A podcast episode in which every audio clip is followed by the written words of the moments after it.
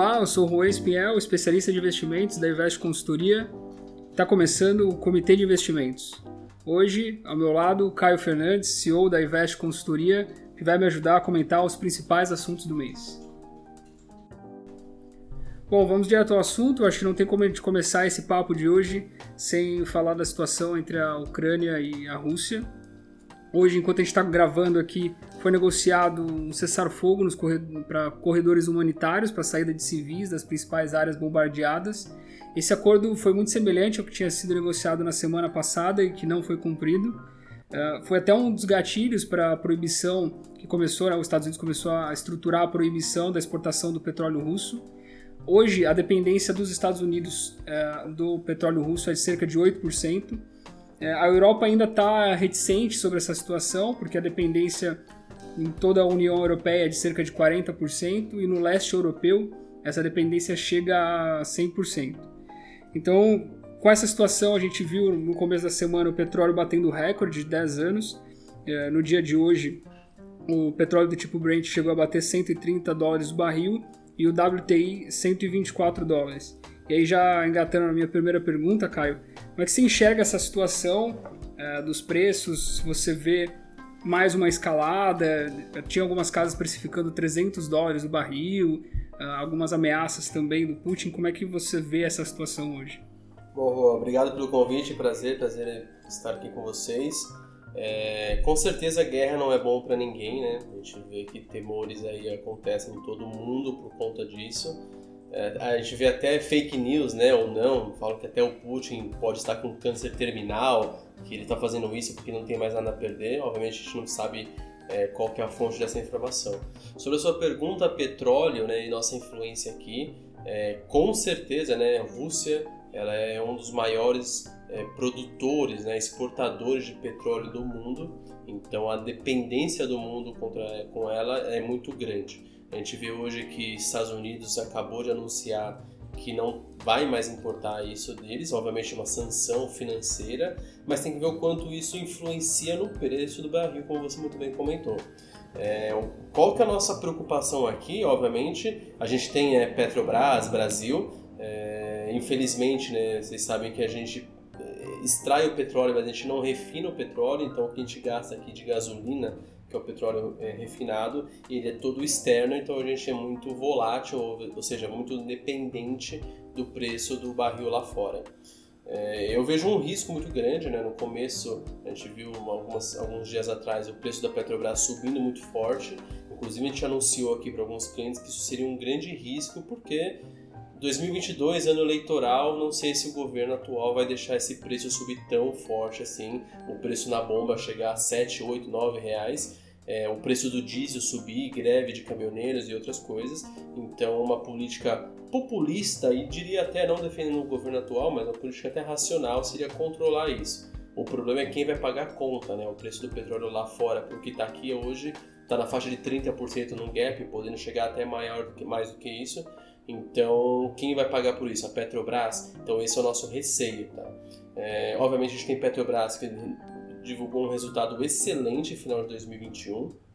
Então, tem o ótimo e o bom e até onde ela pode cair. O nosso, nossa recomendação é ficar de fora, também esperar um pouco e analisar essa situação e ver até onde isso faz preço e até onde essa guerra vai se alongar para poder indicar uma compra ou não. A gente fica um pouco mais passivo aqui nessa observação. É, você comentou do, do preço da Petrobras, a gente vê um descolamento muito grande né, do preço do, da, da Petro 3, 4 com a Prio e outras é, produtoras de petróleo. É, isso vai com certeza ligado à questão de uma interferência ou não na política de preços. Aliás, enquanto a gente fala, saiu a notícia do que a equipe econômica saiu da reunião sem nenhuma decisão, então o presidente havia comentado que queria uma, uma definição sobre esse assunto e aparentemente a gente não vai ter, tá? É, mas eu concordo com a sua visão, acho que o melhor que pode fazer é ficar de fora, não tentar pegar a faca caindo no chão. E aí, emendando esse assunto de, de commodities, né, o trigo, durante o período dessa guerra, o trigo já subiu 37%, é, muito porque a Rússia e a Ucrânia juntas são responsáveis por 25% da exportação, entra naquela questão da inflação, né, que a gente, tava, a gente comentou anteriormente também.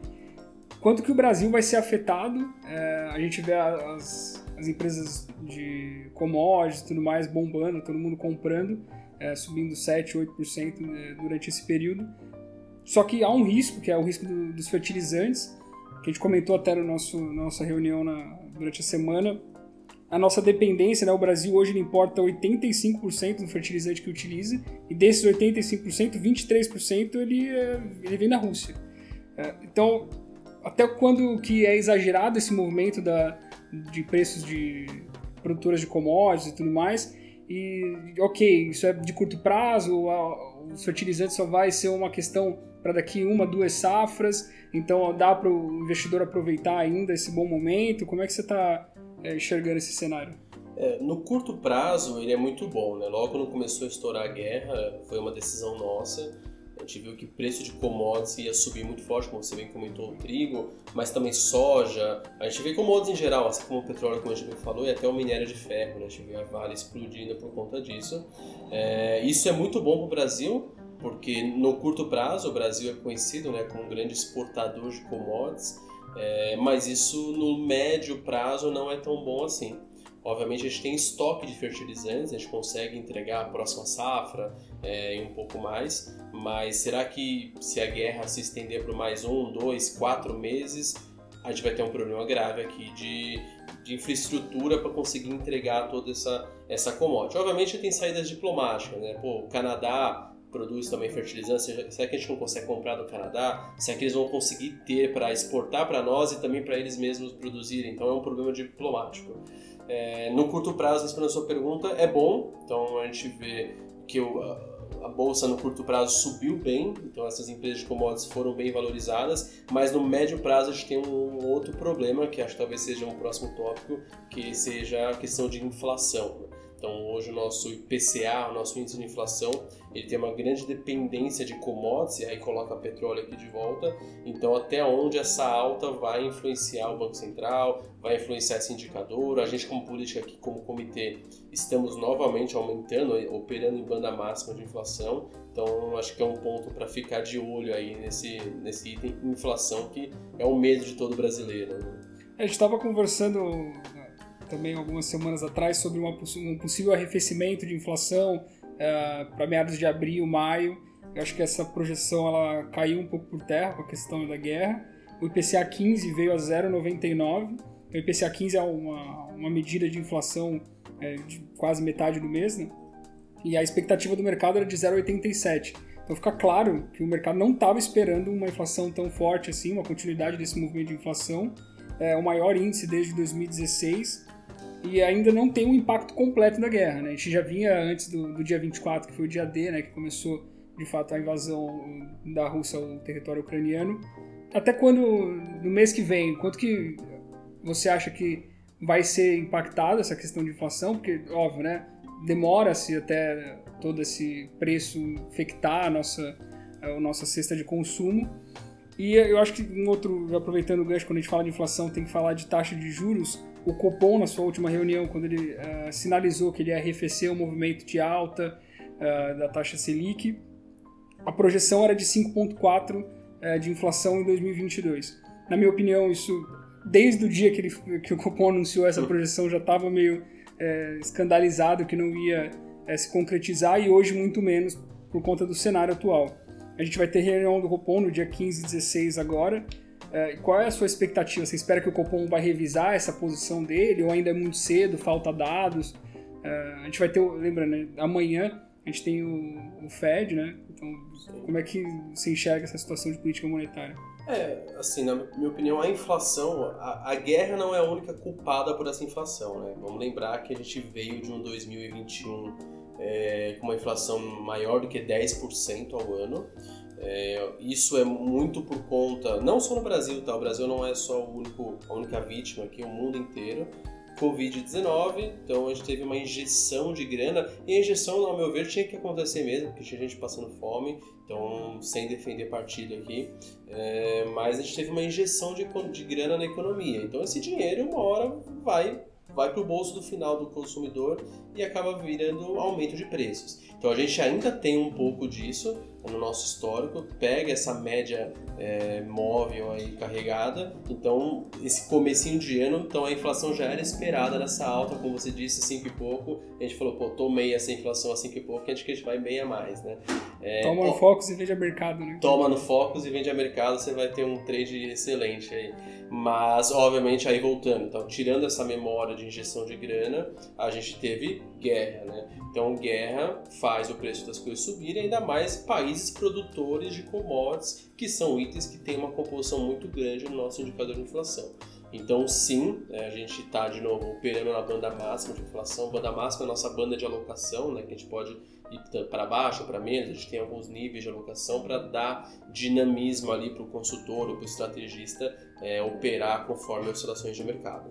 Então, a gente acha que essa inflação vai sim, a gente vê já a perspectiva de 6, já vi relatório de 7% ou até mais. É, vai depender de novo quanto tempo vai durar essa guerra.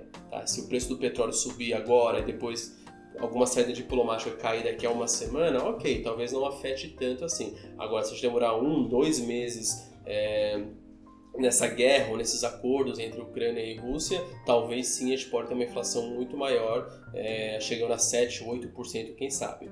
E aí, respondendo a sua pergunta, política monetária da veia. Né? Então, a gente vê que é, para final de 2022, a gente estava esperando já um CDI, uma Selic, né, chegar a 12% nessa faixa. É, a gente tem aí 10 e poucos por cento hoje, mas nada impede de Banco Central, se a inflação começar a bater muito mais forte e subir muito mais. Obviamente tem uma questão de elasticidade, né? O Banco Central tem que tomar bastante cuidado para não aumentar de uma vez e depois é, você não ter um crescimento muito forte. Né? Quando você aumenta a taxa de juros muito rápido, você acaba é, não fazendo o Brasil crescer, o país crescer. Então, o Banco Central tem uma tarefa muito difícil de aumentar a taxa de juros para conter essa inflação, mas também tomar cuidado nessa volta para não prejudicar o crescimento e aí as coisas vão crescerem nesse 2022. É, historicamente, o Banco Central, o Copom, ele se posiciona de forma a segurar a inflação é, em detrimento ao crescimento. Para eles é muito claro esse posicionamento, até por conta de é, um histórico que o Brasil tem de hiperinflação e tudo mais, isso é, é meio intrínseco ali do, dos membros do, do comitê. É, o mercado ainda está precificando uma alta de 100, é, 100 basis points na próxima reunião.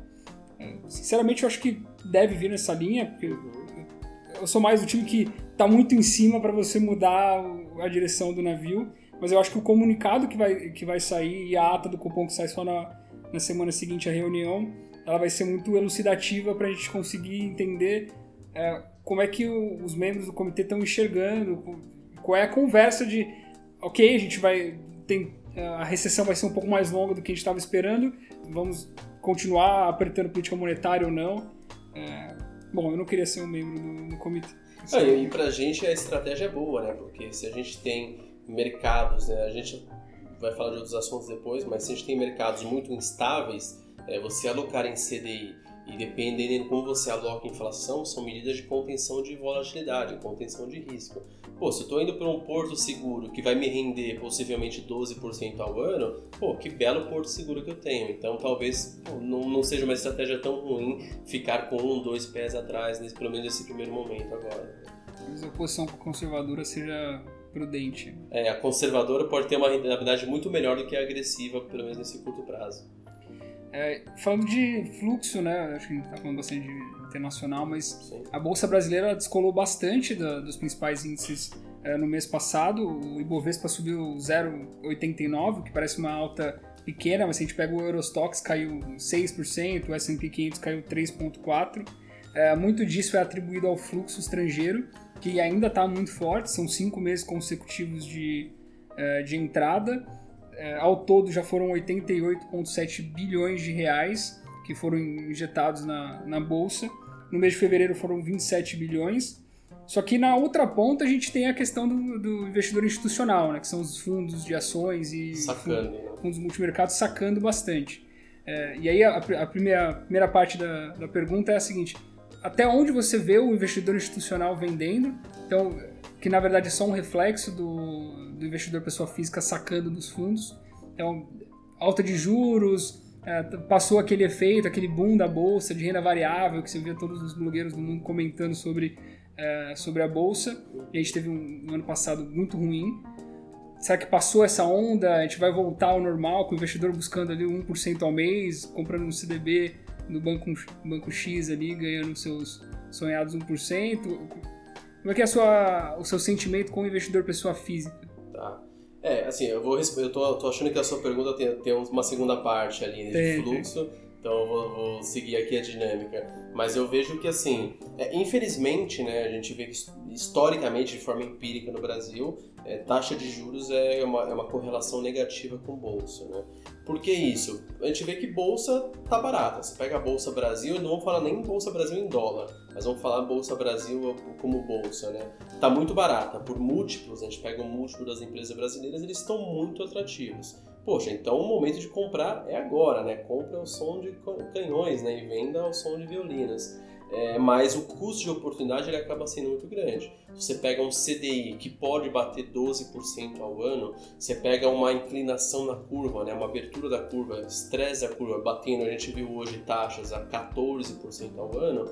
Poxa, eu sou um investidor brasileiro, eu não quero correr risco. Se eu compro um CDB que vai me dar 13% ao ano, ou o famoso 1% ao mês, como eu estou sonhado, sinceramente eu não sei qual que é na cabeça da Onde pessoa. Eles tiram esse número? É, né? tá, a CDI está 13% ao ano, ele prefere comprar 1% ao mês do que... mas tudo bem.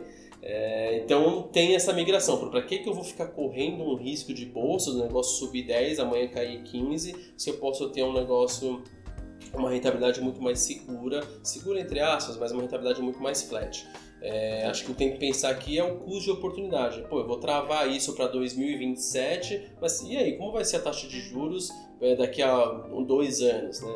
Então, a gente vê que os fundos multimercado e fundos de ações, eles até têm boas é, teorias de compra, têm bons fundamentos, têm bons valuations, mas ele é forçado a resgatar porque ele está tomando um resgate, então ele é forçado a vender no mercado. Então a gente vê que isso faz uma bolsa cair no curto prazo, porque o próprio investidor está vendendo, então ele mesmo se prejudica.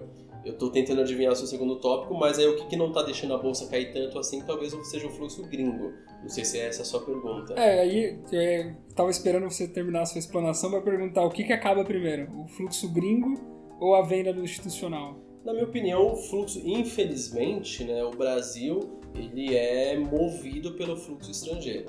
É, infelizmente ou infelizmente, né, tem alguns pontos de vista. Então, 70, 80, dependendo do momento, 90% do volume da bolsa brasileira é de volume gringo. É, a gente já via esse movimento mesmo antes de estourar a guerra, é, lá no final do ano, né, do, final de 2021. Por quê? Como eu falei, Bolsa Brasil está barata, porque os múltiplos estão baratos. Então, ou seja, as empresas elas estão, ouso dizer que estavam mais baratas do que depois de Covid, tá? Em março ali de 2020. Por quê? As empresas elas estão no mesmo patamar de preço, na verdade assim, desculpa, um patamar de preço até um pouco acima, mas os lucros que elas estão reportando estão muito a mais, são, estão muito superiores. Então, obviamente, você tem um múltiplo muito mais interessante para compra. Quando você coloca isso em dólar, com um dólar 5,50, 5 e alto, como estava falando do ano, pô, o brasileiro, o gringo vê o Brasil como muito barato. Esse é o primeiro ponto. O segundo ponto, como eu falei, a gente tem muito mais liquidez no mundo. Então não é que o gringo ele tá gostando mais de Brasil. A gente vê que no final do ano, a gente não tem os números aqui, mas um recorde histórico de aporte de estrangeiro, é, volume gringo aportando aqui no Brasil. Então a gente vê, pô, mas é, o gringo começou a gostar do Brasil? Não, não é que ele começou a gostar do Brasil. É que o hedge fund americano que tinha não sei quanto, tinha um bi de dólar para investir no mundo, desse um bi ele tinha que comprar 10% em emergentes, ele comprava desse 10% do Brasil, agora ele tem 2 bi de dólar. Então ele só está fazendo balanceamento, ou perdão o verbo aqui, o rebalanceamento, que não existe, mas é muito comum falar. Então ele está rebalanceando, ele teve mais grana no caixa dele, ele precisa comprar 5, 3% do Brasil, isso é um caminhão de dinheiro pra gente. Então isso já começou no final do ano para cá, juntando que a bolsa brasileira em dólar já estava mais barata. Aí a gente viu guerra, que aí veio toda essa questão de, poxa, commodities, né? Então, como o Brasil é visto como exportador de commodities, então a gente vê que vamos comprar Brasil porque é o que vai dar grana. Esse é o segundo ponto no curto prazo. E a gente vê agora uma terceira onda, né, juntando tudo isso. Está barato, eu tenho dinheiro no mundo, muita liquidez, é, Bolsa Brasil está barata, eu tenho bastante fluxos, é de commodity e Rússia saindo, né, tendo os embargos, sanções contra o mercado russo. Então, várias empresas é, saindo da Rússia, deixando de fazer negócio com a Rússia. E agora, novidade, né? vai ter no dia 9 do 3, se não me engano, o rebalanceamento do MSI. MSI, de forma bem é, grotesca aqui falando, é como se fosse um Ibovespa que tem vários indicadores. Então, existe um MSI Emerging Markets, que é para mercados emergentes. Então, um fundo que ele tem como meta bater o mercado emergente, assim como um fundo aqui Brasil tem que eu quero bater o Ibovespa, então o Ibovespa é o meu benchmark, o MSCI Emerging Markets é para esse fundo que ele precisa bater. Como eu não tenho, eu não posso mais investir no mercado russo, eu tenho que tirar esse dinheiro de lá. Tá, eu vou colocar onde esse dinheiro? Não posso comprar um título americano, não posso comprar uma ação da Apple. Eu tenho que manter o meu, é, o meu mandato ali. Então eu tenho que continuar comprando. Pô, BRICS na veia, né? Se eu tiro Rússia, quem que tem? Vai dinheiro para China, vai dinheiro para o Brasil, vai dinheiro para a Índia, vai dinheiro para África do Sul. E o Brasil estando mais descontado, como você já comentou. E o Brasil estando mais descontado, um vira, pô. Então é. Você falou, né, que a estimativa é de 1,34 bi de dólar para entrar aqui no Brasil. Isso ajuda, de novo, o dólar não está se desvalorizando, o dólar está valorizado. É que o real contra o dólar se valorizou, porque tem muito fluxo gringo indo para cá. Então isso ajuda a comprar kit Brasil. Então tá vindo compra de Brasil como a gente nunca viu antes, por conta de. Não porque a gente está. De novo, a gente está barato, mas não porque a gente ficou mais interessante, é porque tem que vir esse dinheiro, tem que ser alocado em algum lugar, então a gente é um, um porto seguro aí dentro dos emergentes para ser alocado. Um fator importante que a gente não, não, passou também é a questão de o Brasil começou a elevar juros muito antes do resto do mundo. Uh, então tem a questão do carry trade, né? Então sai do pô, pro investidor gringo sai do dólar a 5,60, 5,50, vem para o Brasil e compra uma taxa de juros de dois dígitos, enquanto nos Estados Unidos o Fed ainda está segurando no 0,025. Então, além dessa toda essa questão de bolsa, é, principalmente em dólar, tá muito, tá muito barato, tem essa questão do care trade, né? Pô, vou não, sair. Empresas vou... reportando, né? Assim, a gente falou, a gente focou aqui bem em bolsa, mas não necessariamente bolsa. A gente tem infraestrutura, em, em bonds né, brasileiros. Então, pô, você pega um ativo pagando IPCA mais 6, IPCA mais 7, pô, se o IPCA no Brasil, como a gente falou, pode estourar de novo, é bom para ele empresas que estão dando bons resultados. É, a gente tem que lembrar que o Brasil está com uma dívida PIB muito baixa referente ao histórico que a gente possui anteriormente. Então, comprar um título público, vai, vamos sair de bolsa, comprar uma LFT que seja, né, pós-fixada, pô, tem um ativo bom, o país, ao meu ver, não vai quebrar, o Brasil, não vai ser uma Venezuela, por exemplo, ou uma Rússia que vai dar um calote, e podendo pagar 10% ao ano, quem sabe 12% ao ano em 2022, com risco Brasil. Pô, é um sonho, então vamos vir o fluxo para cá. Então isso ajuda também o dólar a se valorizar, além de bolsa, como foi a história que a gente contou até agora. Caio, para fechar, como é que você enxerga hoje, uh, qual investidor aqui nosso escutando, o que, que você falaria para ele, o cara que está desesperado com guerra, com taxa de juros, com a situação americana, qual que é o principal conselho que você daria hoje? Assim, qual que é a principal alteração no seu portfólio ou não alteração no seu portfólio? É, primeiro, que ele não fez planejamento financeiro com a gente, né? Se ele tivesse feito planejamento financeiro com a gente, isso tudo já é esperado quando a gente fala de voo esperado, né? A gente tem aqui nossos modelos, então a gente combina o jogo antes. Tudo pode, mais risco, mais retorno. É, acho que o, panicar não é o momento, né? Entender o que, que tem, entender esse portfólio. A gente não trata um portfólio como um pacotão aqui, né? A gente trata cada cliente, de fato, cada caso é um caso mas entender como está a composição desse portfólio. É, ao meu ver, inflação é o melhor case possível, tá?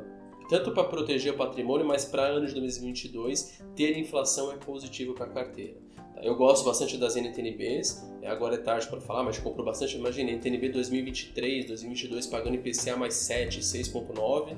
Eu acho que é um case é, imperdível, vamos chamar assim, porque se o Brasil continuar indo ruim, a inflação vai estourar, você tem inflação mais 7. Se o Brasil melhorar, essa taxa de juros vai de IPCA mais 7 para IPCA mais 5 e a gente ganha na valorização do PU. Então pode ser um bom momento para entender pegando na parte de ações, entender qual que é a carteira de ações que esse cliente possui. Né? Se é uma carteira de ações pô, voltada para commodities, uma questão uma carteira de ações de tecnologia, entender o que, que ele pode sofrer mais e aí jogar o custo de oportunidade. Pô, vamos abrir mão talvez de um ativo que você esteja perdendo, mas você vai perder por um longo tempo. Pô, 12% do ano tá, 12% ao ano tá aí.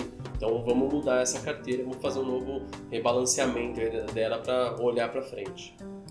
Boa, Caio, obrigado. Nosso primeiro episódio aqui, não tinha como não ser com você. Eu que agradeço, um prazer estar aqui com vocês. E o material está sendo feito com muito carinho, então espero que vocês gostem desse e dos próximos episódios. E esse foi o Comitê de Alocação, um relatório que você já acompanha agora nas principais plataformas de áudio. Não deixe de nos acompanhar também no Análise da Semana, um podcast onde toda segunda-feira pela manhã eu abordo os principais assuntos que irão influenciar o mercado para você começar a semana bem informado. Muito obrigado a todos e até a próxima.